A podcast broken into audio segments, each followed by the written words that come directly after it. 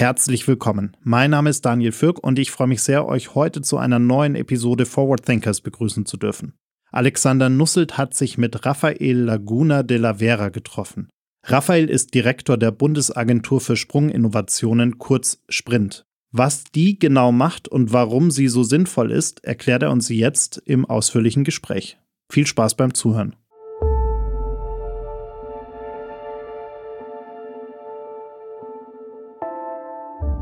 In an ever changing world, we need to keep track of what will be next. Forward Thinkers is your 48 Forward podcast to discover the future. We are talking to innovative and creative minds from all over the world to learn more about what they are working on and what they think will change the way we work and live within the next decade. Are you ready to join the ride? Welcome to Forward Thinkers Lieber Raphael, schön, dass es heute klappt und dass ich mit dir hier sprechen darf. Magst du dich unseren Hörerinnen vielleicht ganz kurz vorstellen? Gerne, mein Name ist Raphael Laguna de la Vera. Ich bin der Gründungsdirektor der Agentur für Sprunginnovation Sprint. Hm. Sprunginnovation, also Bundesagentur für Sprunginnovation. Also was macht denn eine Bundesagentur für Sprunginnovation? Sprünge. ja, also was, also Sprunginnovation ist ja schon mal so ein schönes deutsches Wort, ne, was man sich zusammenbacken kann aus zwei Substantiven. Das zeigt schon, es geht irgendwie um Innovation, also Neues in die Welt zu bringen, welches einen großen Unterschied macht. Also Sprung im, sagen wir mal, im Gegensatz zu inkrementeller Innovation, die wir in der Republik ja sehr gut beherrschen, ne, Dinge kontinuierlich zu verbessern und so auch äh, Hidden Champions oder auch nicht so Hidden Champions zu produzieren. Aber Sprunginnovationen sind die, die die Welt verändern, wo sie nachher nicht mehr so ist wie vorher, ne, die wir alle kennen, die man auf Fotos sieht, die unseren Lebensraum verändern. Äh, wir benutzen hier gerade eines Internet ne, äh, zum Beispiel oder das Handy, das waren so die letzten. Äh, die, von denen wir leben in Deutschland, äh, die sind schon eher so 120 bis 150 Jahre her. Die haben wir nach dem Krieg inkrementell verbessert und uns somit den Wohlstand gesichert, aber sie sind schon auch ein bisschen alt. Wenn du mal schaust, äh, so viele Sprunginnovationen, wir haben sie vielleicht noch gemacht, aber dann nicht mehr wirtschaftlich skaliert. Und das ist eben dem Bund, der Regierung aufgefallen, äh, schon mehrfach, aber 2017 hat man sich dann entschlossen, dass man das ändern muss. Und wenn wir schon so viel Wissenschaftsfinanzierung machen, dann sollten wir uns vielleicht auch mal mehr um den Transfer kümmern und dafür sorgen, dass wenn wir großartige Innovationen machen, die wir auch, die auch hier im Wirtschaftsraum skalieren zu können und volkswirtschaftlichen Nutzen hier zu stiften. Und dazu hat man dann die Idee der Agentur geboren, äh, mich dann 2019 in der Gründungskommission berufen und irgendwie bin ich dann mit dem Job rausgegangen. Das war nicht so der Plan. Ich bin eigentlich Softwareunternehmer und Investor und sowas, also habe noch nie eine Bundesagentur aufgebaut. Aber ich fand's so neu und anders und in meinem Alter, ich bin jetzt Ende 50, äh, dann kann man ja auch mal was Neues probieren, dachte ich, und sich mal aus der Komfortzone rausbewegen und habe dann gesagt, okay, das machen wir und seit Januar 2020 sind wir sozusagen im Aufbau und Betrieb. Jetzt ähm, sagst du selber gerade, du bist eigentlich Unternehmer und arbeitest doch jetzt eigentlich oder du leitest eine Behörde. Ja, eine Behörde sind wir, Klammer auf noch, Klammer zu, nicht. Wir wollen eine werden. Das klingt jetzt total unlogisch, aber das kann ich ja auch nochmal erklären. Äh, wir sind eine GmbH des Bundes also noch keine Behörde. Wir werden betreut vom äh, Bildungsministerium und vom Wirtschaftsministerium, äh, die uns dann auch über ihre Haushalte die Mittel für unsere Arbeit zur Verfügung stellen und natürlich auch überwachen, ob wir das richtig tun. Es gibt ja im öffentlichen Raum sehr, sehr viele Regeln, die man einhalten muss, wenn man etwas aufbaut, sind aber im Grunde genommen ein Start-up. Also wir sind ein Null-Mensch-Laden gewesen vor zweieinhalb Jahren und jetzt sind wir circa 40 Menschen.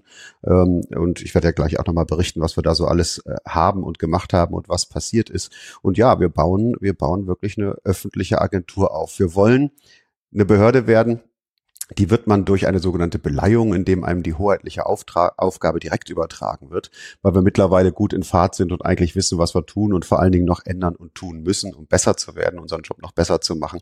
Und deswegen sind wir, glaube ich, jetzt bereit, die Aufgabe auch direkt zu übernehmen. Bevor wir auch ein bisschen über die, eure Behördenarbeit sprechen und, und bis wo ihr so herkommt, vielleicht auch mal die Frage, Warum ist denn gerade dem Bund oder auch der Politik das Thema Sprunginnovation so wichtig? Na, weil am Ende der Wohlstand daherkommt. Ne? Ein Bund und eine Politik kann nur arbeiten, wenn es Steuereinnahmen gibt. Sie kann nur arbeiten, wenn es der Bevölkerung oder sie kann besser arbeiten, wenn es der Bevölkerung gut geht. Wir sind ja jetzt seit ein paar Jahren irgendwie im dauerüberlappenden Krisenmodus sozusagen. Aber auch Krisen muss man sich leisten können. Ich glaube, der Bund hat sehr wohl erkannt, dass man den langfristigen Wohlstand nur sichern kann, wenn man eben auch Sprunginnovation nicht nur hier macht, das machen wir eigentlich so hier und da und leisten unseren Beitrag, sondern auch hier hält und transferiert in eine in der Volkswirtschaft Nutzen stiftende Entität die Art von Innovationen, die ihr auch begleitet und, und, und oder besser gesagt die Phase, in der ihr jetzt auf Innovatoren zugeht, das ist ja eine Phase, die ist ja noch mit sehr viel Risiko verbunden. Also wenn wir jetzt mal irgendwie an das normale Innovationsgeschäft, an Venture Capital und dergleichen denken, dann sprechen wir ja dort in der Regel über, über Themen, wo schon relativ klar ist, was ist auch der betriebswirtschaftliche Nutzen, also was ist auch ein, was ist ein möglicher Return on Invest, wie groß könnte der Markt sein und, und, und, und, und. Die Phase, über die wir wir uns heute unterhalten, ist aber noch eine ganz andere. Richtig, die, die ist davor. Äh, Venture Capital wird ja auf Deutsch nicht ganz umsonst mit Risikokapital übersetzt. Ne? Das ist äh, nicht immer äh, quasi, dass man gerne große Risiken eingeht, sondern eher das Gegenteil davon. Das heißt, die, die, das Produkt muss eigentlich da sein, der Markt muss erkannt sein, das Geschäftsmodell muss einigermaßen entwickelt sein, Umsätze müssen im Spreadsheet oben stehen und dann geht's los. Ne? Wir reden da gerne oder nutzen da gerne den Begriff des Technology Readiness Level. Na, wenn der mal so sieben, acht, neun ist, fängt Venture an, etwas zu tun.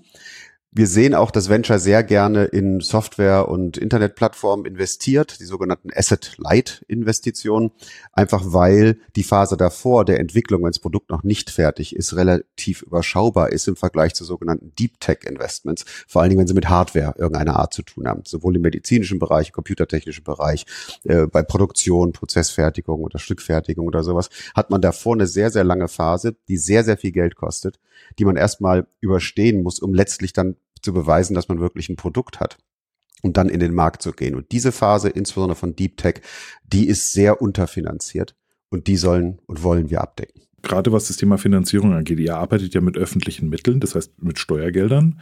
Und in der Regel ist es ja so, eine Behörde oder jemand, der die Steuermittel verwendet, muss ja in der Regel auch nachweisen, wofür die ähm, eingesetzt hat und was wer davon hat und und und und. Und jetzt ist das ja bei euch ein bisschen anders gelagert. Ja, also genau. Wir machen eigentlich das, was man gar nicht machen soll mit Steuergeldern, nämlich wir gehen große Risiken ein und damit auch das Risiko des Scheiterns, dass was schief geht.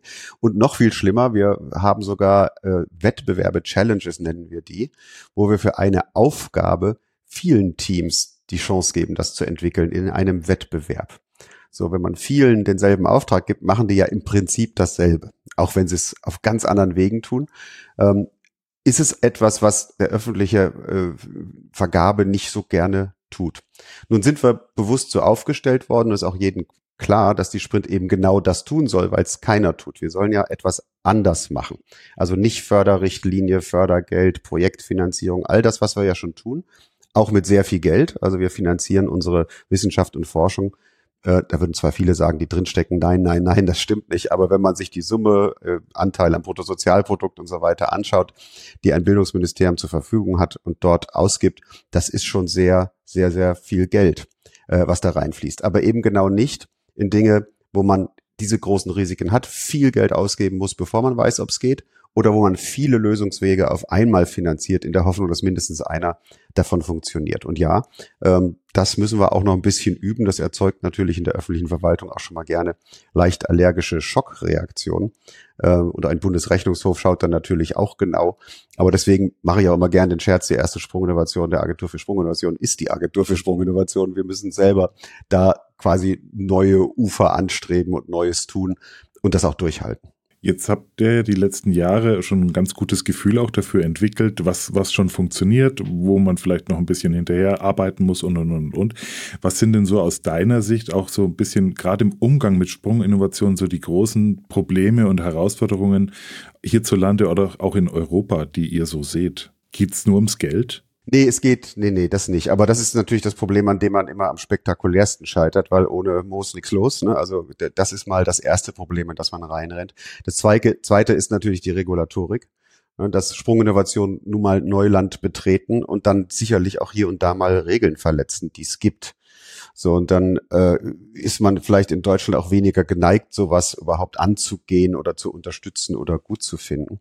Das dritte ist, dass wir wenig Durchlässigkeit zwischen Wissenschaft und Wirtschaft haben. Ja, also sowohl in die eine als auch in die andere Richtung. Äh, und gleiches gilt übrigens auch für die Politik. Ne? Immer, immer wenn es da Durchlässigkeit gibt, wird gleich irgendwie Verrat äh, gerufen. Ne? Das kann doch wohl nicht sein. Wenn, wenn eine Professorin oder ein Prof ähm, Firmen gründen, wird äh, Nase rümpfend auf sie herabgeblickt aus der Wissenschaftsszene. Wenn ein, ein Wirtschaftsmensch plötzlich als Prof berufen wird, obwohl er gar keine akademische Karriere hat, geht ja gar nicht und so. Ne?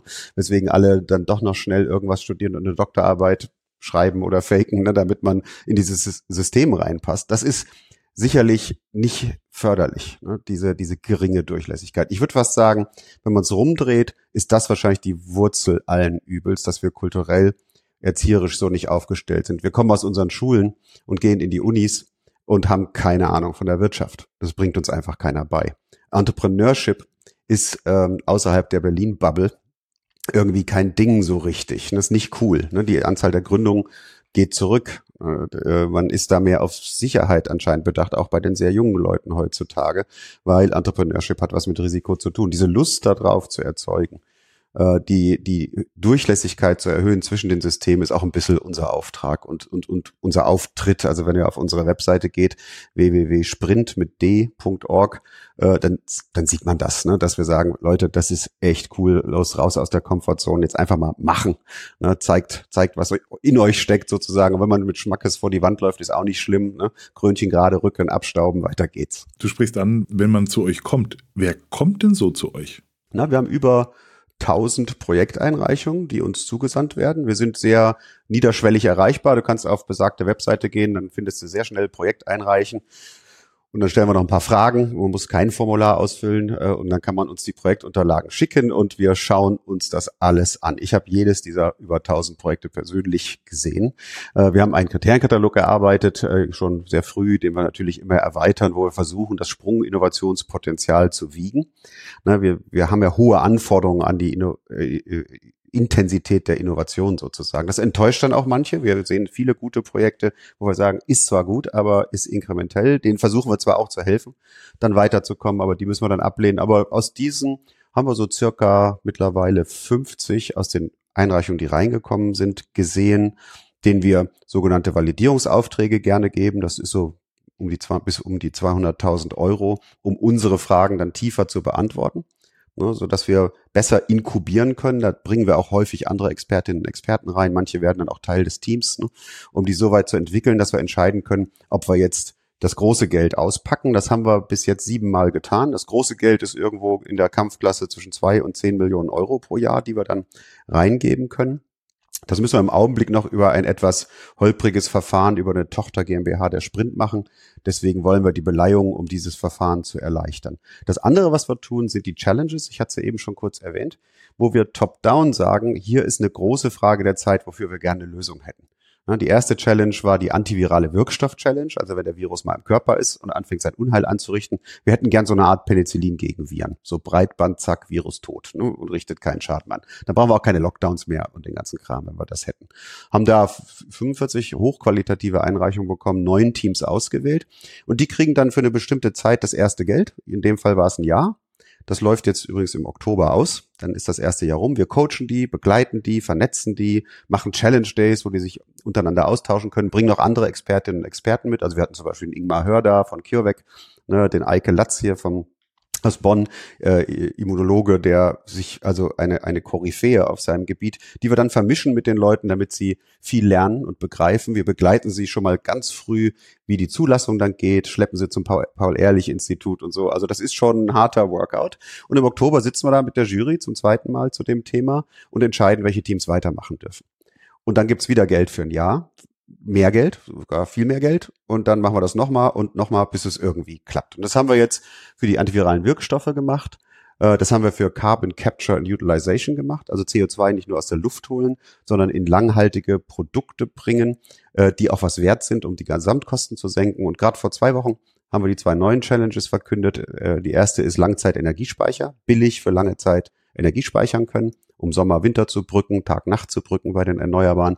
Und die letzte, die äh, ist die neue Computerarchitektur jenseits von, von Neumann. Ne, die von Neumann Digitalarchitektur ist bald 80 Jahre alt, ähm, erzeugt eine Menge Probleme im Sicherheitsbereich wird Zeit, dass da mal was Neues kommt. Wir schließen explizit Quantencomputer aus, weil die sind ziemlich weit oben im Hype-Cycle und haben eigentlich genug Geld zur Verfügung. Aber alles andere, Analogcomputer, biologische Computer, DNA-basierte Computer, neue Digitalarchitektur, Neuromorphe oder sowas.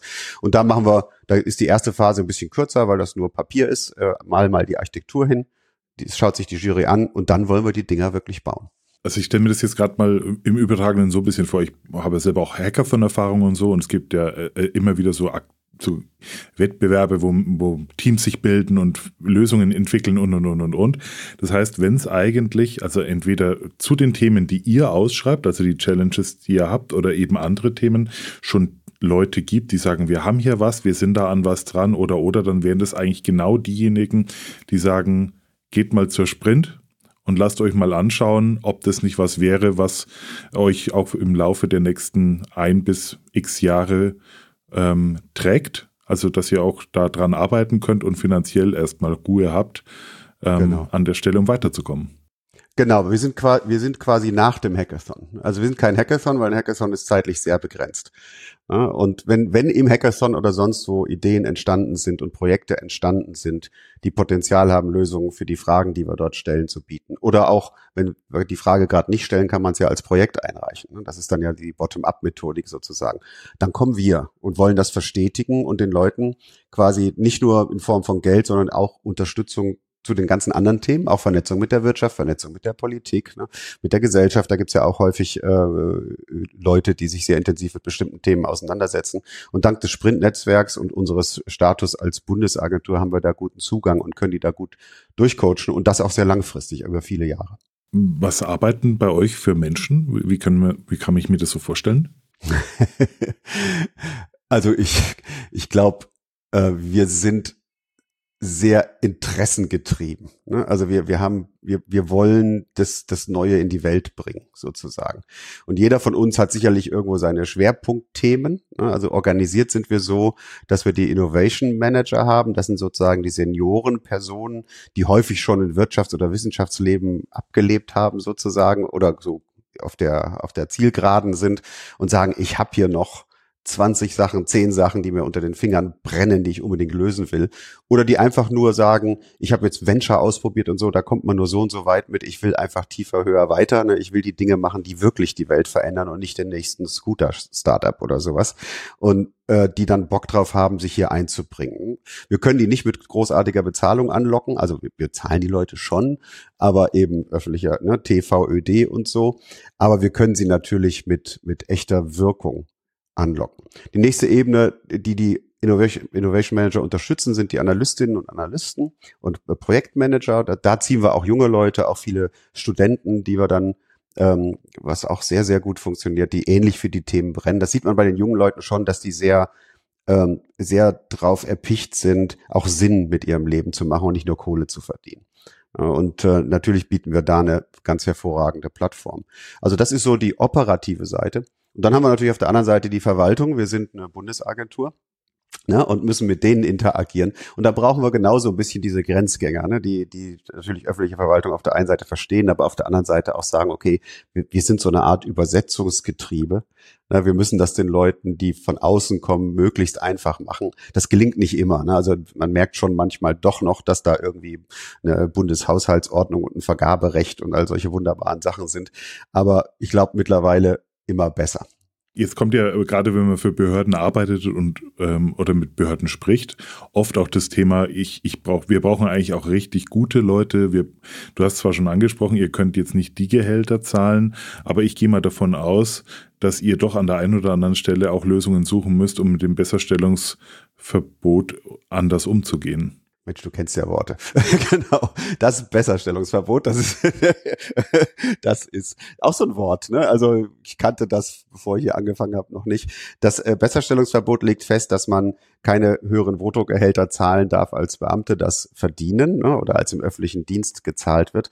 Ähm, das, das ist schon charmant, weil es natürlich viele Rollen die wir so vergeben, gar nicht gibt. Ne? Also ein Innovationsmanager, so wie wir den haben, den gibt's im öffentlichen Raum nicht. Also muss man sich ja fragen, woran sollen wir uns denn da bitte orientieren?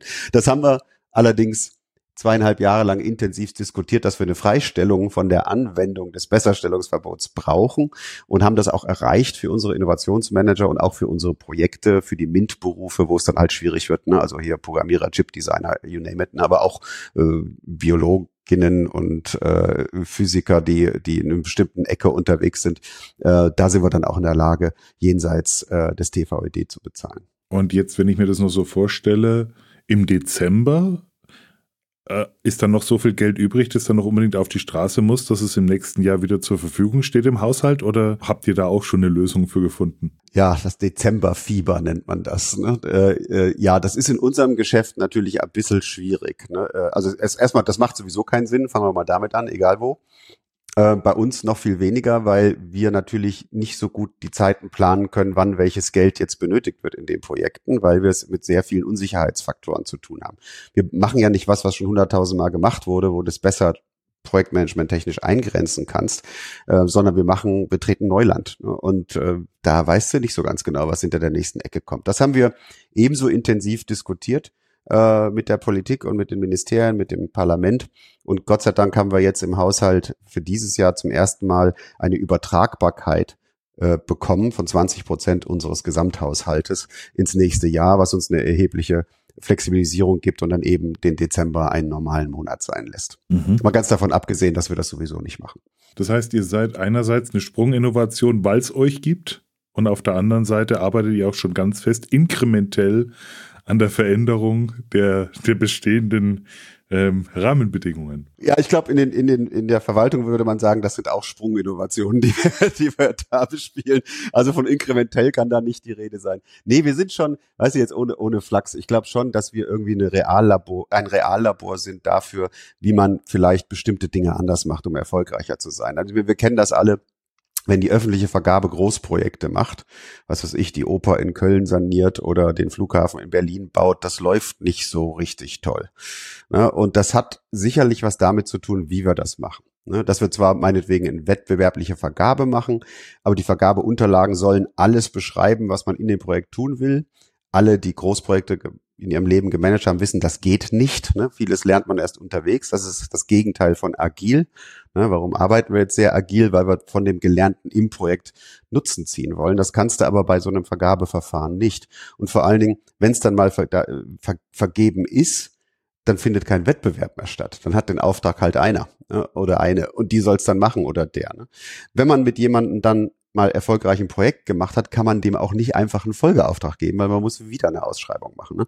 Also das sind so Dinge, die in der freien Wirtschaft komplett anders funktionieren. Irgendwann hast du dein Netzwerk von Lieferanten, ne, wovon denen du weißt, die funktionieren ne, und die kriegen natürlich den Folgeauftrag, bis sie dich mal verarschen und dann eben nie wieder. Ne? Also, also man erlaubt sich da das einmalige Scheitern. Ne? Dass wir versuchen, nicht zu scheitern und alle Eventualitäten a priori auszuschließen und stellen damit sicher, dass wir scheitern. Das ist äh, die Paradoxie im System. Jetzt, wenn, wenn ich mir das so vorstelle bei euch, ähm, ich komme dahin, also das sind ja Menschen, die wahrscheinlich unheimlich leidenschaftlich für, für ihre Ideen brennen, oder? Also wie, ja. wie kann ich mir denn diese Menschen so vorstellen, die da, mit denen du oder ihr auch so sprecht? Ja, also das ist sogar, ich habe ja eben gesagt, wir haben so einen Kriterienkatalog, mit denen wir unsere Projekte bewerten. Ne? Und mhm. das sind äh, sieben Kategorien. Eine davon sind die Menschen, das Team oder der Mensch, der es macht. Ne? Und mhm. wir suchen den Hypo, den High Potential. Das sind Leute, die ihr Thema in ihrem Leben gefunden haben, für das sie brennen. Das dauert manchmal, manche wissen das von der Kindheit an, die haben Glück gehabt, äh, manche nicht, die finden das erst mit 50, ist aber nicht schlimm, weil wenn man mal für ein Thema brennt, und lang genug brennt, verbringt man ja seine gesamte Zeit damit. Ne, von, von morgens bis abends, man träumt davon, man legt sich einen Bleistift neben's Bett und ne, wenn man aufwacht und sagt, uh, ich hatte ne, einen Traum und oder eine Idee, zack, aufschreiben. Die sind häufig an anderen Sachen nicht so doll interessiert, weswegen sie auch häufig keine guten Schülerinnen oder Schüler sind, weil irgendwie Erdkunde und Sport äh, und Französisch ist nicht so interessant wie mein Thema X, für das ich brenne. Also brauchst du auch nicht nach Numerus Clausus gucken, denn der, der ist fast ein Kontraindikator, kannst du sagen. Zumindest kannst du sagen, zu dem Zeitpunkt hatte dieser Mensch noch nicht das Thema gefunden, für das sie oder er brennt. Wie gesagt, das kann auch gerne nach der Schule passieren. Auch okay, nicht schlimm. Hauptsache man findet's. Das Thema muss irgendwie nützlich sein, also nicht, nicht irgendwie Briefmarken sammeln. oder so. Dafür kann man auch brennen, aber dann ist es kein Thema für uns. Dann ist man vielleicht die beste Briefmarkensammlerin auf der Welt, aber äh, da kommt vielleicht keine Sprunginnovation raus. Ähm, man muss wirkungsorientiert sein. Das heißt, man muss man muss wollen, dass das, was man tut, letztlich auf die Straße kommt. Man muss ein bisschen resilient sein, weil dir werden unterwegs viele Menschen erzählen, dass du nicht alle Tassen im Schrank hast. Ne? Und wieso kommst du nicht auf die Party? Oder wieso sitzt du jetzt hier auf der Party hinten in der Ecke und, und äh, schreibst in deinem Notizbuch rum oder so? Ne? Oder wieso redest du andauernd über, keine Ahnung, Analogcomputer oder whatever, ne? für was du da gerade brennst? Äh, oder das ist doch alles Quatsch. Ne? Wenn das sinnvoll wäre, hätte es ja schon einer gemacht. Ne? Ist ja so eine, gerne so eine anti-innovative Aussage. Also muss man auch ein bisschen engstirnig und stur sein. Was dann leider häufig auch dazu führt, dass die Leute, sagen wir mal, sozial ein bisschen schwierig sind. Ne? Also wir, wir alle kennen die Stories von Elon Musk oder von Steve Jobs. Ne? Das, das, das äh, muss nicht sein, man muss so nicht sein, aber man muss einfach nur resilient sein und das kann man auch in nett, ne? aber eben häufig ist es dann nicht mehr so nett, wie wenn das dann passiert. Das ist so ein bisschen das Charakterbild von den Leuten, die wir suchen. Sind das jetzt vorwiegend, also wir sprechen oft über, über so Charakterthemen und, und auch gerade dieses Durchsetzungsstarke und und und. Das sind oft Kriterien oder auch Wesensmerkmale, die wir mit Männern gleichsetzen. Mhm. Wie schaut's denn an der Stelle eigentlich aus? Ist, wie, wie gut ist das denn aus eurer Sicht auch durchmischt? Ähm, auch was, was das Thema Innovation und, und Frauen angeht? Also es ist nicht gut durchmischt. Ich glaube, wir sind bei 12 Prozent der Einreichungen kommen von Frauen. Das heißt, äh, 88 nicht. Äh, die kommen von Männern. Das ist schon besser geworden. Am Anfang waren es, glaube ich, sieben Prozent. Wir haben dann ein bisschen bei der Kommunikation drauf geachtet, haben auch, äh, haben Gott sei Dank auch ein paar Innovation Managerinnen gefunden, weil das häufig so ist, dass Frauen Männern einfach nicht vertrauen, wenn sie ihre Ideen reinreichen. Äh, häufig, denke ich, aus gutem Grunde ne, und aus negativen Erfahrungen, die man gemacht hat. Deswegen versuchen wir auch äh, das aufzugreifen. Wir sind natürlich im Deep Tech Bereich, in den Ingenieursberufen in der Physik und so, in, in den Computerwissenschaften sehr viel unterwegs. Das ist eine männerdominierte Branche. Wenn du in die Unis reinschaust, äh, siehst es. Das ist in, in, in Biotech, Medizin Gott sei Dank ein bisschen anders. Ne? Da ist es ein bisschen besser verteilt, aber immer noch nicht äh, quotal oder so. Ähm, da liegt eine Menge Potenzial nach wie vor brach. Wir tun unser Bestes, das anzusprechen. Äh, aber ich sag mal so, da, da verbessern wir uns maximal inkrementell in einem Tempo, äh, was mir auch nicht gefallen kann. Auf der anderen Seite bewerten wir aber die Qualität der Projekte nicht nach dem Geschlecht des Einreichers. Das heißt, das ist kein Kriterium. Sprunginnovation zu finden oder Sprunginnovationspotenzial zu finden, ist schwierig genug. Es gibt, es ist, äh, das rauszufiltern, ist schwierig genug. Jetzt zu sagen, wir, wir, wir fördern Projekte jetzt total trotz der unterschiedlichen äh, häufigen Einreichungen, das tun wir nur auch nicht. Wenn ich es auch richtig verstanden habe, es können ja mehrere Teams auch ja an, an dem gleichen Thema arbeiten, ja, zur gleichen mhm. Zeit und von euch gefördert werden. Das heißt, ob ähm, welches Team sich mit welcher Lösung am Ende stärker durchsetzt oder welche Teams das sind, das ist ja von vornherein erstmal völlig offen. Ja, und da, genau. Und das ist, ich glaube, auch sehr fair. Wir achten auch darauf, dass die Jurys so einigermaßen äh, männlich-weiblich besetzt sind, damit das keine Rolle spielt. Ähm, ja, also es geht einfach um Qualität und Exzellenz ne? und äh, die kann überall herkommen. Es ist natürlich so, wir wissen ja nicht, was wir nicht wissen. Ne? Also die, die, wenn wir jetzt mal einfach davon ausgehen, es gibt genauso viele Erfinderinnen wie Erfinder, dann sehen wir ja viele Projekte nicht, weil sie gar nicht erst bei uns landen. Also weder in den Challenges noch in den Projekteinreichungen.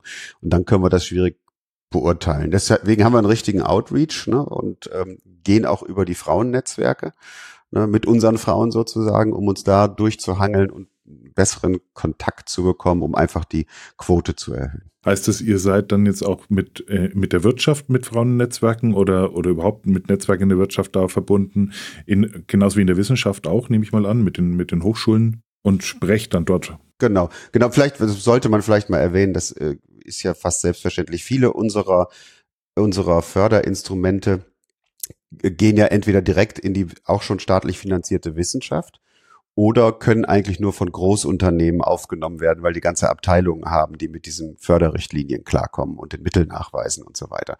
Deswegen haben wir andere Instrumente entwickelt. Ne? Die Challenges, das ist das sogenannte Pre-Commercial Procurement, das ist eine Auftragsvergabe im vorkommerziellen Bereich. Das heißt, jeder, der einen Auftrag annehmen kann, das kann auch eine Einzelunternehmerin sein, kann da mitmachen und aufs Geld kriegen. Der Mittelnachweis ist sehr schlank. Wir sehen ja, was läuft. Wir, wir coachen und begleiten ja die Teams. Ne? Also äh, da, da siehst du auch, ob jemand wirklich das Geld für das Projekt ausgibt oder nicht. Aber man muss nicht den gekauften Bleistift bei uns nachweisen. Das ist ein Auftrag in die Firma oder in den Einzelkämpfer ins, in die Uni oder wo auch in, die, in den Großkonzern, völlig egal. Und die nehmen halt das Geld und geben es dann aus, um die Sache zu entwickeln. Das ist wesentlich schlanker als alles, was wir davor hatten. Deswegen ist unser Netzwerk in die Firmen rein, klein oder groß, sogar größer als das in die Wissenschaft. Also circa, ich müsste jetzt also um die 25 Prozent der Einreichungen kommen aus wissenschaftlichen Instituten, das heißt als Unis und den außeruniversitären. Heißt aber 75 Prozent kommen woanders her. Liegt es auch daran, dass gerade bei uns durch diese, diese hohe Anzahl an technologiegetriebenen Unternehmen, also jetzt Du hast es ja eingangs gesagt, ne? wir, wir kommen aus der industriellen Revolution, die hat uns groß gemacht, die hat uns stark gemacht, die hat uns sehr auf sehr lange Frist auch Wohlstand gesichert. Und viele dieser Unternehmen sprechen ja über Inno von Innovationen und die sind ja auch mit, mit viel Geldern unterwegs, ähm, die Konzerne hierzulande, um, um da Sachen voranzutreiben. Ist das einer der Gründe, warum da so viel herkommt? Oder woran liegt es? Ja, ja, also wir können froh sein, dass wir ja, natürlich noch geprägt aus dieser Gründerzeit Mitte des 19. Jahrhunderts, ne, als die Siemens, Bayers, äh, BASFs dieser Welt entstanden. Äh, das auch übertragen auf die vielen Familienunternehmen, die wir haben. Wir noch eine Industrie und einen sehr gesunden Mittelstand und viele äh, auch Hidden oder nicht so Hidden Champions haben, die sehr von Technologie getrieben sind. Das ist natürlich ein hervorragender Nährboden. Äh, sowohl von Menschen, ne, die natürlich ihre Karrierepfade da ausrichten, äh, aber eben auch von möglichen Kollaborationen für Projekte. Ne, das, das, was für uns ja wahnsinnig wichtig ist, ist die Translation dieser Innovation in volkswirtschaftlichen Nutzen. Und was brauchst du dazu? Firmen, die skalieren können und die wissen, wie es geht. Ja, das heißt also, wenn wir ein Hochwindrad bauen, das tun wir gerade, ne, 300 Meter plus hoch, dann ist es natürlich schön, äh, eine echt gesunde, also eine nicht, nicht immer gesunde, aber eine große, tradierte, erfahrene Stahlindustrie zu haben. Ne? Hervorragende Ingenieurbüros zu haben, die solche Dinger konstruieren können. Ähm, oder wenn wir Kernfusion machen wollen, dass die Laserexperten im Lande sind. Ne? Und äh, also lasergetriebene Kernfusion, um mal ein anderes Beispiel zu bringen. Äh, das ist denke ich, ein großer Standortvorteil von Deutschland. Wenn du jetzt ein bisschen in die Zukunft schaust, also wo, wo, wo du euch siehst als, als Bundesagentur und vielleicht auch dieses gesamte Thema Sprunginnovation. Wo siehst du da in der Zukunft noch Handlungsfelder, wo du sagst, da müsste sich einerseits noch mehr bewegen und mehr tun. Da bräuchte es vielleicht auch noch mal, vielleicht, ein, weiß nicht, ob es einfach nur ein anderes Verständnis oder vielleicht auch noch mal andere Mittel und andere Unterstützungen. Und wo siehst du vielleicht auch euch in, sagen wir mal, fünf bis zehn Jahren? Darüber könnte ich jetzt, glaube ich, fünf Stunden erzählen, aber das willst du nicht, denke ich. Vielleicht noch eine Arbeit, die wir bei der Sprint machen, sei da erwähnt. Wenn immer wir auf so ein Feld stoßen, von denen wir glauben, hier muss was passieren, was wir aber mit unseren Kerninstrumenten und unserem Kernauftrag so nicht machen können, und ich bringe gleich ein paar Beispiele, äh, rufen wir ExpertInnenkonferenzen ein wir, wir nennen das intern Macy-Konferenzen, weil die Inhaber der Macy-Kaufhauskette, also die Kaufhöfler, sozusagen die Quelle aus Amerika, haben das in den 40er Jahren gemacht. Äh, unter anderem haben die den John von Neumann eingeladen und der hat mal eben die Digitalcomputerarchitektur in ein paar Tagen dort entwickelt auf einer solchen Konferenz. Also schon nicht schlecht. Also was wir tun ist aus unserem ExpertInnen-Netzwerk, die alle selber Hypos sind, ne, die uns quasi als große Blase umgeben, ziehen wir dann die Leute zusammen und erweitern nach und nach den Kreis, je nachdem, wie das Projekt läuft, in eine Workshop-Serie, in denen wir versuchen, einfach fachgetrieben zu formulieren, was passieren müsste. Also ein Beispiel, was am Ende das zumindest das Ergebnis jeder bemerkt hat, äh, war, dass wir vor über zwei Jahren vom damals noch Schattenkabinett vom Joe Biden angesprochen worden sind, dass der Joe Biden gerne das Chips Manufacturing nach Amerika holen möchte, um eine höhere Resilienz zu erzeugen, weil das findet im Augenblick nur in Südkorea und Taiwan statt. Aber äh, die Regierung möchte auch, dass entsprechende Efforts auch in Europa passieren und zwar möglichst synchronisiert mit dem, was Amerika macht. Weil auch in Europa sind wir von einem recht hohen, ich glaube 25 Prozent Marktanteil auf, auf, unter, auf, auf einen einstelligen Marktanteil zurückgefallen und sind technologisch auch zurückgefallen. Also wir können maxim, die kleinste Strukturgröße, die wir können, ist 22 Nanometer. Die sogenannten Leading Node Sizes sind jetzt 5, 4, 3, 2 Nanometer und bald rechnen wir in Angströmen. Also da sind wir gut abgehangen, ne, äh, im, im, im doppelten Sinne. Wir haben zwar in den Nischen dort gute Produkte gemacht, aber im Kern nicht, spielen da keine Rolle.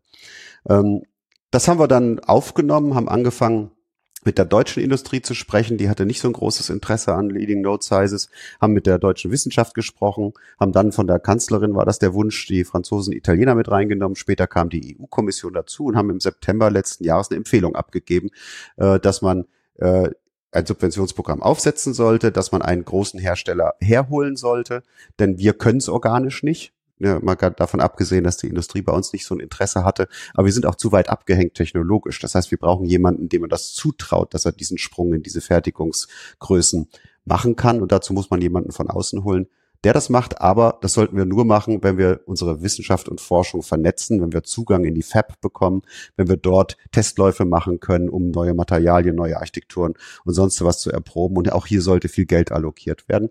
Haben mit den Franzosen, Italienern vereinbart, dass Deutschland die Fab bekommt, die Franzosen bekommen etwas schwerpunktmäßig ähm, äh, die Forschung, die Italiener kommen das sogenannte Packaging, also wenn die Einzelchips zu großen Paketen verarbeitet werden, die dann in dein iPhone gehen und dann äh, M1 heißen oder so. Ne? Das sind ja viele Chips, die da irgendwie zusammengebaut sind aber auch im Handy natürlich genauso. Äh, das hat die EU-Kommission dann aufgegriffen und den EU-Chips Act draus gemacht das Instrument des Important uh, Projects of Common European Interest, das IPCEI für Mikroelektronik, das es schon gab, erweitert auf 10 Milliarden und damit Deutschland ermöglicht, der Firma Intel, die dann die Auserwählten waren, eine Subventionszusage für den Bau einer Fab in, das wurde dann Magdeburg in Sachsen-Anhalt, äh, zu genehmigen. So, das heißt, da drehst du ein Riesenrad irgendwie. Natürlich haben wir nur zur rechten Zeit das richtig zusammen gebracht sozusagen und, und, und ein Sachpaper geschrieben. Selbiges haben wir zum Thema IP-Transfer zum Beispiel gemacht. Ein großes Problem. Ausgründungen aus Universitäten und außeruniversitären werden dir sehr viele Hürden in den Weg gelegt. Du bist zwar die Wissenschaftlerin oder der Wissenschaftler, die das entwickelt hat, musst dann aber deine eigene Erfindung von der Uni abkaufen und die wollen immer äh, gleich upfront viel Geld von dir haben. Ne? Die sind short-term greedy, hat mal einer gesagt mit mir auf der Bühne, statt long-term greedy, was viel besser ist, weil dann kriegst du viel mehr Geld, wenn sich das entwickelt hat. Und natürlich ist eine Ausgründung, hat kein Geld die muss erstmal Geld einsammeln. Und wenn das dann gleich zur Uni fließt, ist es schwierig, die zu finanzieren. Deswegen haben wir eine sehr niedrige Ausgründungsquote. Was haben wir gemacht? Expertengremium zusammengerufen, Paper geschrieben. Ne? Und jetzt machen wir einen Piloten, wo wir ausprobieren wollen, ob unsere Vorschläge gut sind. Das kannst du für Bildung machen. Es gibt, und jetzt könnte ich fünf Stunden reden. Äh, Bildung ist natürlich die Mutter aller Sprunginnovationen. Ne? Wir müssen in den Schulen anfangen, uns aufs 21. Jahrhundert einzustellen. Wir müssen da auch Entrepreneurship lehren. Das tun wir nicht. Wir müssen lehren, wie die Wirtschaft funktioniert. Ne? Wir müssen die neuen Medien vernünftig benutzen. Also neue Medien ist ja schon wieder ein Altbegriff. Ne? Also wir müssen das mal aufs 21. Jahrhundert umstellen, wie das geht. Frontalunterricht, Stichwort, ne, Wissensvermittlung, Stichwort und so. Äh, das sind alles Dinge, wo man mal ran muss. Auch dazu haben wir, haben wir genau dasselbe gemacht. Manchmal will es keiner hören zum Thema 5G zum Beispiel, da waren wir vor zwei Jahren noch im Open RAN-Rausch, hat vielleicht der ein oder andere schon gehört.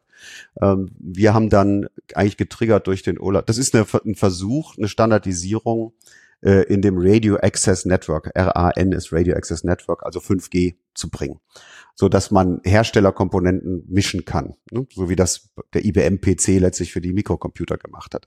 Ähm, das klingt erstmal gut, weil Open und so, aber wenn man genauer reinschaut, dann stellt man fest, dass die Amerikaner, die keine Rolle bei dem äh, Mobilfunk-Equipment spielen, das ist Nokia, Ericsson hier aus Europa und Huawei und ZTE und sowas aus China, ähm, dass die Amerikaner gesagt haben, wir machen jetzt hier ein bisschen Industriepolitik und fördern die amerikanische Industrie, indem wir ihnen den Zugang ermöglichen in den Markt. Das haben wir dann festgestellt in unseren Workshops und haben einen Gegenvorschlag gemacht. Wir, gesagt, wir sollten nicht wie die Blöden in Open RAN investieren. Das ist nicht im Interesse von Europa. Also anders als mit Intel und Zusammenarbeit mit Amerikanern sagen wir hier eher, nee, hier müssen wir unseren europäischen Weg finden und haben dort äh, einen Vorschlag in Arbeit, den wir jetzt hoffentlich auch weiterentwickelt bekommen mit dem Wirtschaftsministerium, der unsere Mittel überschreitet. Da brauchen wir mehr Geld Deswegen verwenden wir diese Methode. Das heißt, wir lassen also auch die heißen Eisen nicht liegen. Übrigens, viele davon findet man auf unserer Webseite unter Magazin. Wenn man da draufklickt, gibt es einige von diesen Papers zu sehen. Das heißt, ähm, jetzt auch in die Zukunft betrachtet, zählt ihr euch auch sehr stark in der, in der Entwicklung und Unterstützung von Konzepten und, und von Vorschlägen ähm, für die Politik, um dort auch zu sagen, was braucht es hier auch, dass wir zukünftig einen anderen Kurs einschlagen können. Genau, einfach, einfach weil wir, weil wir die Sachen ja sehen, die kommen zu uns. Ne? Äh, zum einen, zum zweiten, weil wir ein hervorragendes Netzwerk von Menschen haben, die sich wirklich auskennen und auch häufig Partikularinteressen frei einem sagen, wie es eigentlich gehen müsste. Ne? Also äh, Medikamentenzulassung, Produktion von Wirkstoffen, GMP. Ne? Äh, das, die Unis, die jetzt forschen, müssen GMP produzieren. Das kostet aber ein paar Millionen. Also kannst du, hast du plötzlich die Schlachtzahl von Wirkstoffexperimenten dramatisch gesenkt, ne? um nochmal so ein Beispiel zu bringen. So irgendjemand muss das mal anpacken. Ne? Deswegen sagen wir, okay, lass uns das aufschreiben. Lass uns das einfach sagen, was das macht, was für einen Irrsinn wir uns hier erlauben und wie man es relativ leicht ändern könnte. Und dann kann es jemand nehmen, der sich berufen fühlt und was draus machen, so wie mit dem Chips Act ja passiert. Ne? Die EU-Kommission hat es genommen, hat was draus gemacht. Die Bundesregierung war ja die ganze Zeit intensivst beteiligt, auch die, auch die Leute aus den Ministerien, die dafür zuständig sind. Und so konnten wir dieses Rad halt äh, schneller drehen und es ist was passiert. Ich glaube, das ist einfach ein Angebot. Ne? Das machen wir da, wo wir das Gefühl haben, da passiert gerade nichts. Du sprichst jetzt einen Aspekt an, auf den ich dich gerne noch ansprechen möchte, weil wir, wir diskutieren ja oft über das Thema Veränderung in der Welt und zwar oft dann, wenn alle es sehen. Also wenn alle sehen, dass das bisherige nicht mehr funktioniert oder dass es scheitert oder du hast von das Wort Krise natürlich auch in den Mund genommen, klar. Also wenn es eben zu so einer Krise kommt, und oft ist es ja so, wenn man schon sieht, es müsste doch auch anders gehen, dann ist es ja oft auch noch nicht so mehrheitstauglich. Das ist ja oft ein bisschen auch die Balance, wahrscheinlich die Politik versucht herzustellen zwischen dem, was, wo kommt die Gesellschaft vielleicht schon mit, wo vielleicht auch noch nicht. Verändert sich da an der Stelle auch etwas? Ähm, hast, du da schon was erkannt, wo du sagst, wir sind jetzt vielleicht auch hierzulande doch schon offener für, für Neuerungen ähm, geworden im Laufe der letzten Jahre? Ja, zum einen gibt's ja den, ich sag mal, die, die, die, den Aktivismus, ne, dass man einfach aufmerksam macht auf Probleme. Wo die berühmteste Aktivistin äh, ist die Greta Thunberg mit Fridays for Future, ne, die mit ihren Aktionen eben darauf aufmerksam macht, dass wir uns da aus der Komfortzone mal dringend rausbewegen müssen und was anders machen müssen. Und das erzeugt dann eine, eine gesellschaftliche Welle und eine höhere Bereitschaft, dann eben auch Risiken einzugehen, Dinge anders zu machen. Äh, wir sind dann, wir sind so eher die Umsetzungsleute, ne? also wir sind nicht die Aktivisten, sondern wir sind dann die, die sagen, okay, was können wir denn machen, ne? Äh, um, um die Probleme anzugehen. Ich bin zutiefst davon überzeugt, dass wir diese Probleme nur mit besserer Technologie lösen können. Dazu gehört aber der gesellschaftliche Konsens. Ohne den geht nichts, ne? weil dann auch die Politik nicht agieren kann und wir geben Steuergeld aus. Ne? Das muss eine Politik auch zur Verfügung stellen und das kann sie nur für Dinge tun, die gesellschaftlich relevant sind und nur ganz selten für Dinge tun, die sie so nebenher laufen lässt. Das muss eine Politik auch schon mal aushalten, vielleicht auch mal im Vorfeld zu agieren, wenn die Welle noch nicht ganz in der Gesellschaft angekommen ist. Das macht sie leider nicht immer gut, aber manchmal macht es doch. Das, also die ganze Wissenschaftsfinanzierung ist sicherlich so ein Beispiel. Da versteht, glaube ich, verstehen wenige in der Gesellschaft, was da eigentlich los ist ne? und warum wir einen Wendelstein bauen, was das überhaupt ist. Aber das tut man ja auch. Also ganz so, ganz so düster ist es auch nicht. Aber die deswegen sind Krisen immer Katalysatoren von Innovation. Ja, weil dann natürlich viel schneller ein gesellschaftlicher Konsens hergestellt wird. Ich meine, wenn der Putin das Gas abdreht, ja, dann wird's halt kalt und duster. Ne? So, das versteht jeder. Und dann kann man auch manchmal Dogmen, Dogmen fallen lassen. Ich glaube, deswegen bewundern wir alle den Robert Habeck irgendwie, ne, dass er als Grüner sich da hinstellt und sagt, ich finde es zwar auch scheiße, aber wir müssen es machen. Ne? Also uns bleibt gar nichts anderes übrig. Ähm, und vielleicht ist es dann gar nicht so schlecht. Ne? Äh, Dogmen Dogmen sind immer schlecht, darauf kann man sich verlassen. Also immer wenn man Denkverbote erteilt und keinen Diskurs mehr hat, kommt man zu schlechteren Entscheidungen. Deswegen haben wir ja Wissenschaft erfunden, dass man einen Diskurs hat und alle, auch die schlimmsten Gegner, lesen können, nachmachen können, was man tut, ne, um seinen Teil zu beweisen. Und wenn man das nur lang genug tut, dann ist das, was da rauskommt, wahrscheinlich ziemlich gut. Ne. Wenn man aber von vornherein sagt, nee, was weiß ich, Kernkraft packen wir nicht mehr an, so wie wir das vor 30 Jahren gemacht haben, ja, dann entwickelt sich das auch nicht weiter ist klar. Ne? Und dann kann man sagen, was, die alte Technologie, die müssen wir jetzt aber abschalten. Ja, aber das ist so ein bisschen selbst gemacht, wenn wir ehrlich sind. Ne? Und ob das schlau ist, solche Pfade zu verlassen aufgrund von Dogmen, das wage ich zu bezweifeln. Ne? Aber es muss auch gar nicht, müssen gar nicht solche kontroversen Themen sein. Äh, die ganze Energiewende wird nur gehen mit besserer Technologie. Ne? Unsere Gesundheit können wir nur verbessern mit besserer Technologie äh, und so weiter und so fort. Und das ist so unser Fokus. Und wenn das zusammenkommt, Krise, Gesellschaftskonsens oder Aktivismus, Gesellschaftskonsens, dann sind wir so ein bisschen der Teil der Umsetzung, um dann die Dinge auch geschehen zu lassen. Das bedeutet im Endeffekt, alle, die eine, mehr als nur eine super Idee haben oder etwas sehen, woran sie auch vielleicht schon lange glauben, mit Leuten zusammenarbeiten, für die seid ihr die richtigen Ansprechpartner, weil die müssen sich erstmal um die ganzen Punkte bei euch keine Gedanken machen. Genau, wir sind da, wir sind da dogmenarm, ne? also äh, Perpetuum mobiles bitte nicht, ne? da sind wir uns ziemlich sicher, dass die nicht gehen, äh, das, äh, aber es darf schon ein bisschen verrückt sein, es muss nicht nur eine Idee sein, sondern es muss schon irgendwie im Keller was zusammengeschraubt sein, also wir haben zum Beispiel ein Projekt, der, der hat es wirklich im, im, im, in so einem Trailerwagen sein Labor und wohnt in einem anderen Trailerwagen daneben ne, und baut das, baut das Zeug zusammen. Aber der konnte uns halt schon mal irgendwie einen Prototypen zeigen. Der kann uns die Physik oder Chemie oder Biologie oder alles zusammen erklären. Das heißt, die Grundlagenforschung ist eigentlich soweit klar, aber sie darf ruhig auch Dinge in Zweifel stellen, die in der Lehrmeinung sind. Also nur weil irgendwelche ExpertInnen dann sagen, äh, alles Quatsch, das schreckt uns nicht ab. Es ist fast umgekehrt, mindestens einer muss sagen, alles Quatsch, sonst ist es wahrscheinlich keine Sprunginnovation. Ne? Freiner Einstein, der hat mal sowas ähnliches gesagt. Äh, und dann ja, können wir, können wir äh, eine ganze Zeit lang auch noch sozusagen unter dem Radar fliegen und warten, bis die Zeit reif ist äh, für eine Technologie. Lieber Raphael, also vielen herzlichen Dank für diesen Einblick in, in deine, in eure Arbeit, was ihr innerhalb von ein paar Jahren hier auf die Beine gestellt habt. Ich finde es großartig und beachtlich, vor allem wenn man an allen anderen Stellen mit Innovation und Veränderungen und Technologieveränderungen auch schon zu tun hatte, dann ist das doch erheblich, was bei euch möglich ist ich freue mich auf unser Gespräch in ein paar Jahren, weil mich, mich interessiert wirklich, wie es bei euch weitergeht und wie ihr vielleicht auch noch für ganz andere Innovationen im Bereich der Verwaltungsarbeit sorgt. ja, also du, wenn eins auf meinem Grabstein steht, dann das, ne, dass er das getan hat. Aber natürlich hoffen wir, dass wir dann in ein paar Jahren auch ein paar, sagen wir mal, sehr gute Kandidaten für Sprunginnovationen dann so weit entwickelt haben, dass man's, dass man es hören, schmecken, fühlen kann, dass da was kommt. Vielen herzlichen Dank für das Gespräch. Danke, Alex. Thank you for listening. Did you enjoy the episode? Follow us on Spotify, Apple Podcasts, or wherever you prefer listening to your favorite podcast shows. Forward Thinkers is a 48 Forward podcast produced in the 48 Forward studios in Munich.